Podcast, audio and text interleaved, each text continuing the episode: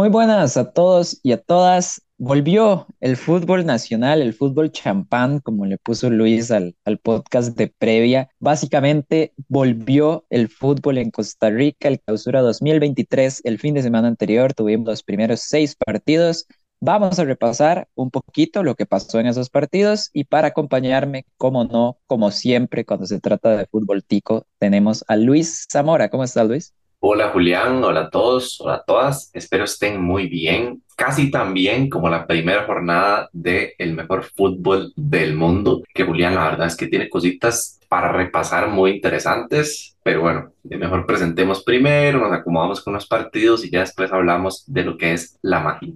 A ver, la magia, la magia es lo que va a tener que hacer Santos para revertir la situación porque el día sábado que empezó el campeonato nacional jugó Santos de Guapiles contra Alajuelense en el Eval Rodríguez de Guapiles, ganó la liga 5 a 1. El primer tiempo, voy a decirlo, el primer tiempo hasta me parecía bueno de Santos. O sea, la verdad es que estaba bien. El problema es que en el descuento, al minuto 48 o 45 más 3, para que nos ubiquemos, Carlos Mora hizo el 1 a 0 y ya para el minuto 60 contando el segundo tiempo, ya iban 4-0. Entonces, la verdad es que Santos se desarmó totalmente, se fue en todas, 5-1, ganó la liga, volvió a la liga de Careví, que es lo que está diciendo todo mundo, hasta con bombazos de Moreira incluido. Y el otro partido del día sábado, Herediano le ganó 1-0 a Guadalupe. Guadalupe jugó con un jugador menos más de media hora y aún así Heredia a mí personalmente me dejó mucho a deber, pero le bastó con un gol, un mal rebote del portero Alejandro Barrientos. Por ahí hubo cierta polémica de si le habían hecho falta o no. La cosa es que el rebote queda en el borde del área y pues bueno, nadie llega a marcar al jovencito John Paul Ruiz, que jugó de lateral izquierdo, lo hizo bastante bien y fue el protagonista de la victoria de Heredia. Luis, ganan los dos equipos favoritos, pero me parece que con dos caras muy diferentes, ¿no? Sí, de la liga yo esperaba más cositas como de sorpresa, tipo algún cambio táctico, algún cambio en algún tipo de disposición o algo así por el estilo. Y no, pues la verdad es que una liga muy normal comparada con el torneo anterior y con lo que nos acostumbra Carevic. Sí, de hecho, en el podcast de previa, que grabamos un podcast de previa antes de que empezara el torneo para que lo vayan a escuchar, está bonito. Pero cuando hablamos de la liga dijimos que había hecho un mercado muy bueno, que había hecho muchos cambios, pero que tenían sentido y que iban justo como a las debilidades del equipo. Y sí, en línea con lo que dice Luis, Carevic alinea un 11 que realmente de puros jugadores que ya estaban, me atrevo a decir que desde hace un año. Entonces sí, como que todavía no se han incorporado, pareciera, los, los el fichajes. El es el mismo, los laterales son los mismos, los centrales son los mismos, el centro del campo cambia porque Aaron Suárez juega de 10, que no lo había hecho en todo el torneo anterior, pero el ataque es el mismo. Carlos Mora por un lado, Góndola por otro, Johan Berengues en el centro. Y bueno, no le va mal a la liga, la verdad, le funciona.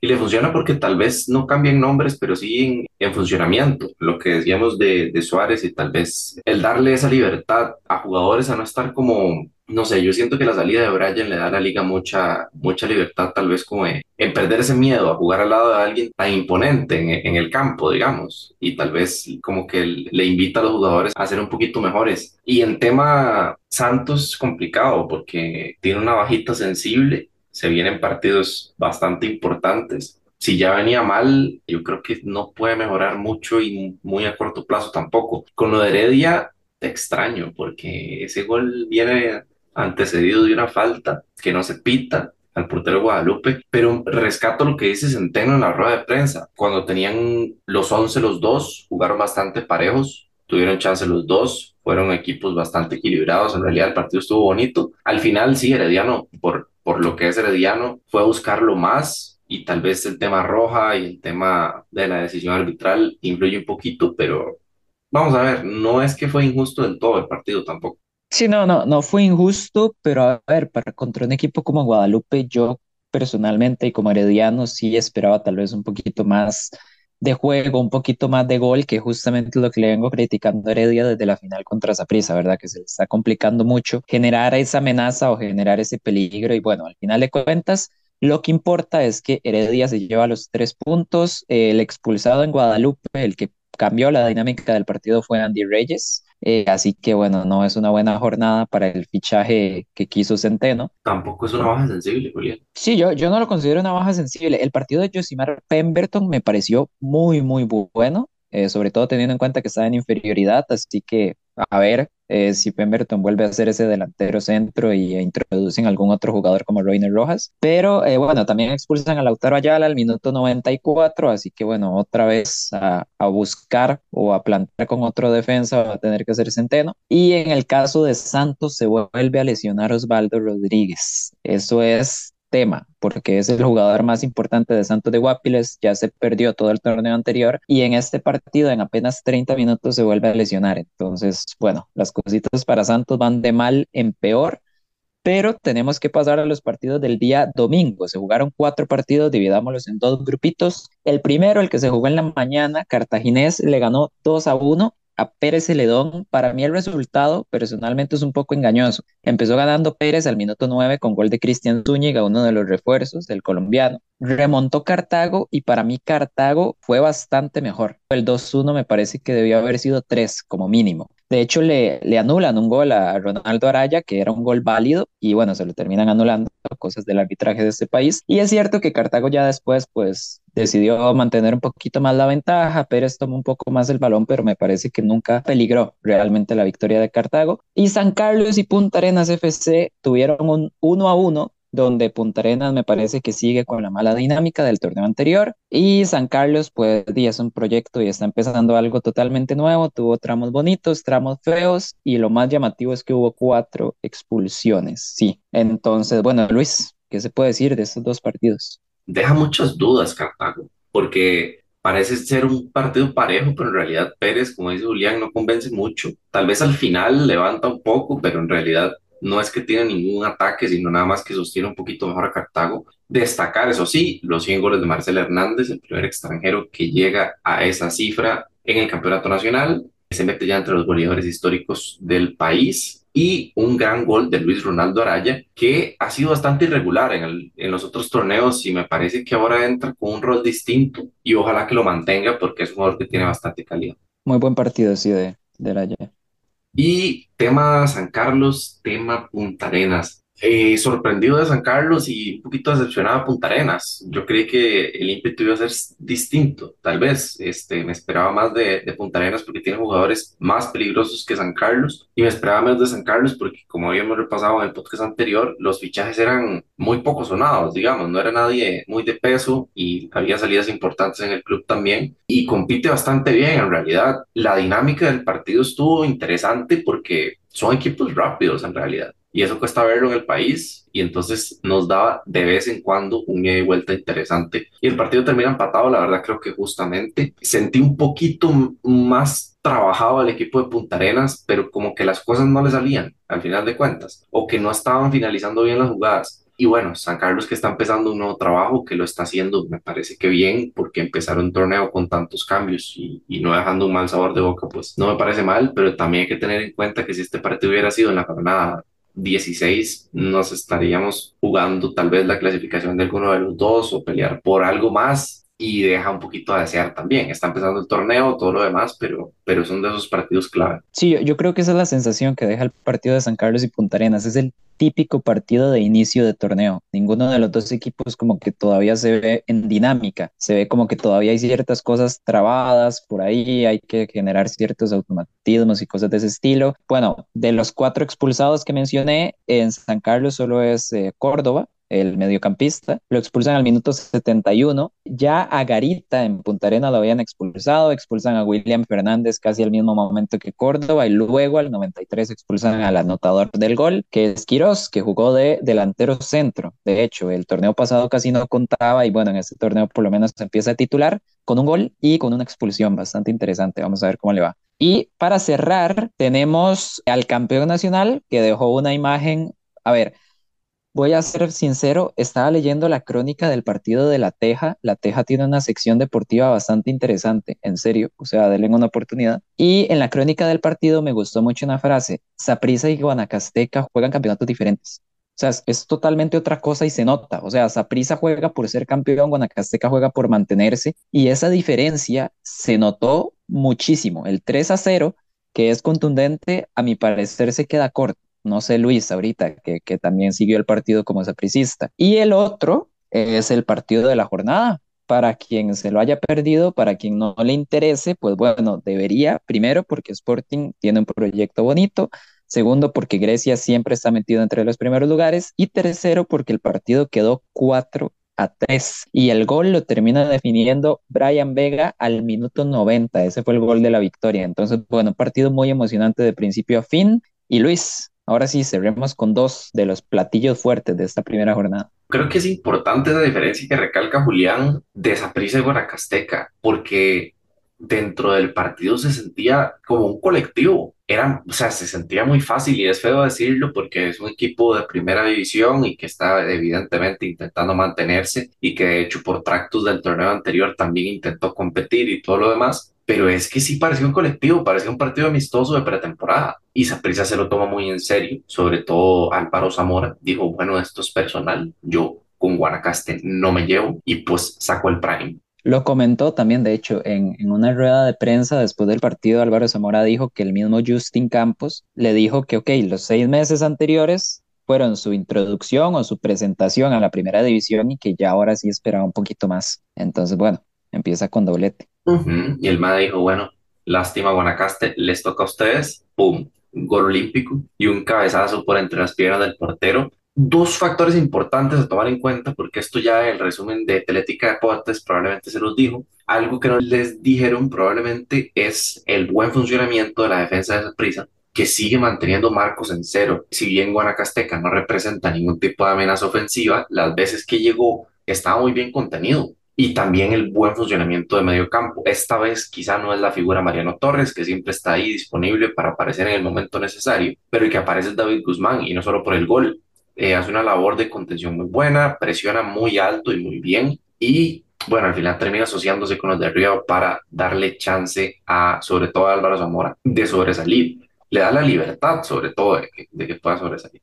Apareció Jeffrey Valverde, Luis. Ese es uno de los fichajes que a mí más me llamaban la atención. Jugó bien. Eh, recordemos que Justin Campos, bueno, Saprissa está jugando línea de tres, bueno, línea de cinco con dos carrileros, como quieran verlo. El carrilero derecho estaba haciendo Justin Salas, que en realidad no es carrilero, a pesar de que lo hiciera excelente. Y ahora sí tienen uno de verdad, que es Jeffrey Valverde. Luis, a mí me pareció un partido bastante correcto de Valverde. Muy bien bastante bien. Evidentemente me gustaría verlo más exigido, a ver qué tal, sobre todo en defensa. Sabemos que ataca muy bien, que es muy rápido, pero bien, es un buen debut y ojalá le ayude a tomar confianza. Confianza que creo que sí toma Sporting, Julián. Es un gran partido. Los que no lo vieron, como dijo Julián, se perdieron brutalidades, porque si esto le ponemos 30 mil aficionados, buenas luces, buena afición y un buen arbitraje, es un partido de Premier League. ok.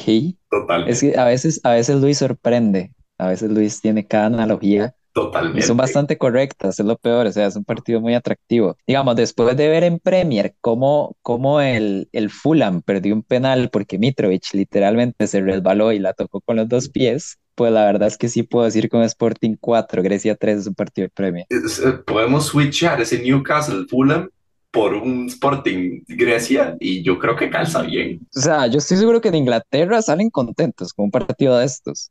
como son allá, la verdad es que totalmente. Muy buen partido. A ver, Luis, de hecho lo dijo el mismo entrenador de Grecia, él salía contento con la actitud de los futbolistas. Es el típico discurso ahí de excusa que tiran siempre, pero bueno, en este caso yo creo que, que no debería ser excusa. Grecia en realidad empató el partido, yo creo que dos veces mínimo. Y bueno, lo estuvo peleando bastante. Entonces, está bonito. Yo quiero ver qué, qué, sigue por el lado de Sporting y por el lado de Grecia. Es un partidazo. Empieza ganando. Es que lo tiene todo. O sea, por eso es que es un partido de Premier League. Tiene penales, tiene expulsiones, tiene remontadas mágicas tiene goles al 90, es un partido Premier League. Pero bueno, ya trayéndolo un poquito al suelo, bien la ofensiva de Sporting, un equipo sólido sufre un poco en defensa, pero también hay que decir que la labor del ESME no es muy fácil de contener. Grecia muy buena capacidad de respuesta. Yo en su momento vi el 2 a 0, dije, bueno, con lo que viene haciendo Sporting, tal vez con mercado de de Grecia, que no fue tan llamativo, es poco probable que se vuelvan a poner ahí a la disputa y la verdad lo hacen muy bien y ya después del 60 el partido queda muy abierto y por eso se ve tan, tan llamativo. Y bien, creo que justamente merecido ganador Sporting porque fue mejor a lo largo del partido. El mejor tramo de, de Grecia quizá fue en los inicios del segundo tiempo, tal vez al cierre, y ahí le deja más espacios a Sporting para contraatacar. Pero, pero muy bien, los dos equipos muy bien. De hecho, junto con Saprissa y la Liga son los que mejor cara dejan para mí. Ok, de hecho sí, justamente por ahí va a ir Luis, ya como para cerrar el podcast, porque ya repasamos los seis partidos, el aprobado de la primera jornada, entonces se lo damos a Saprissa y a la liga, ¿no? Sencillo. Los dos equipos cumplen con las expectativas, ganan bien, o sea, la liga 5-1, Saprissa 3-0, perfecto. Y el desaprobado, Luis, ¿a quién se lo damos? ¿Qué, qué equipo no gustó? Yo me voy a quedar con Santos. Eh, obviamente la ADG también, pero bueno, de la ADG es que probablemente yo ya espero muy poquito, entonces no me sorprendo. Eh, de Santos tampoco es que espere muchísimo, pero no sé, yo solo espero que ese 5-1 no llegue a pesar, no llegue a hacerse más de lo que ya fue. Es que el problema con el partido de Santos es que es en casa y en un debut. Y sí, perder el jugador más importante y todo lo demás, pero y contra la liga, sin quitarle mérito a la liga, por supuesto que es un gran juego. Es que lo de Pérez Celedón, o sea, juega mal, pero puede Lo de ser Pérez es duro. De hecho, me llamó la atención también una declaración de, de Luis Marín, el entrenador de Pérez, que dijo que en, en pretemporada contactaron, no me acuerdo el número exacto, pero eran más de 10 jugadores y más de 10 jugadores le habían rechazado jugar en Pérez Celedón. A ver, obviamente hay muchas variables que entran en consideración, pero, pero el proyecto de Pérez para mí lleva así bastante tiempo estancado. Pero aún así es que Pérez, Pérez no tiene pinta de descender, Pérez juega mal, no creo que compita a clasificar tampoco, pero, pero lo de Santos sí me preocupa Pero un poquito más, la verdad. a eso, a eso iba un poco, porque Pérez pierde, pero compite un partido, compite es, entre comillas, pero digamos, en el marcador termina compitiendo contra un rival superior. Que o sea, está bien verse superado así, pero lo de Santos en casa, mal, y aunque lo de la ADG es malo también, o sea, le separan tres puntos en la tabla y al final de cuentas es una visita, probablemente la visita más difícil o la primera o la segunda visita más difícil de todo el torneo, la hace la ADG en el debut, entonces no se puede juzgar mucho. Lo de Santos, sí, creo que es el principal desaprobado. Ok, y bueno, ya con eso cerramos la primera jornada. Ganaron los favoritos, así de sencillo, ganaron los cuatro equipos tradicionales, empataron San Carlos y el Puerto, y Sporting ganó el partidazo de esta jornada. Julián, el jugador de la jornada, Álvaro Zamora. Álvaro Zamora, bien tirada, bien tirada. Yo siento, a ver, el, el tema con Álvaro Zamora es que lo sacan, lo sacan muy temprano, o sea, casi que de- después de anotar el segundo gol, lo sacan, ya lo sacan. Yo me voy a quedar con Luis Ronaldo Araya, me gustó mucho el partido que hizo, de hecho se hubiera ido con doblete si no le hubieran anulado el gol válido que hizo, el tercero. Y también me gustó el partido de Carlos Mora. El punto es que, como digo, la liga hizo un partido bastante completo y Santos como que tuvo 20 minutos donde desapareció.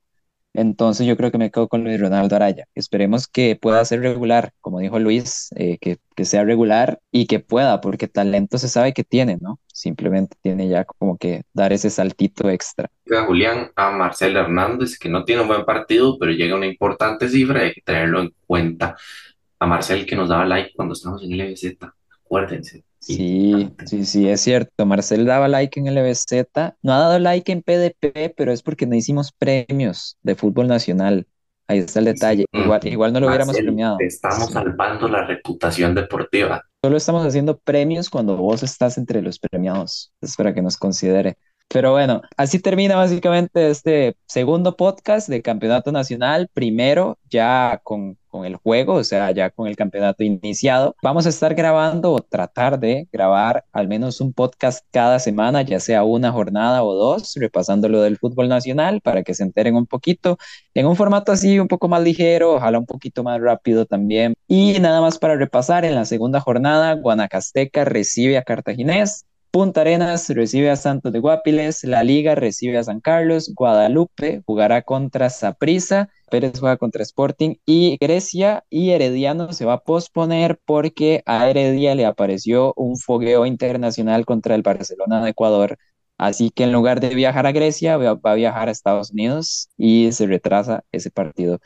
Los esperamos la siguiente semana con el podcast. Por aquí, muchísimas gracias a Luis por el repaso de esta primera jornada. Muchísimas gracias también a quienes nos estén escuchando. Cualquier comentario, sugerencia que quieran hacer, bienvenido. También, si quieren ver más contenido, se está jugando el Abierto de Australia en tenis, lo estamos cubriendo. Hay NFL, hay NBA, y sobre todo se vienen los Juegos Deportivos Nacionales acá en Costa Rica, los mejores deportistas jóvenes del país y les prometemos que en punto de partida tenemos varias cositas especiales al respecto, entonces recuerden estar al tanto, seguirnos en nuestras redes sociales, punto de partida guion bajo CR en Instagram, Facebook y TikTok y también seguirnos en Spotify para que sigan los podcasts. Muchísimas gracias nuevamente y nos vemos hasta la próxima.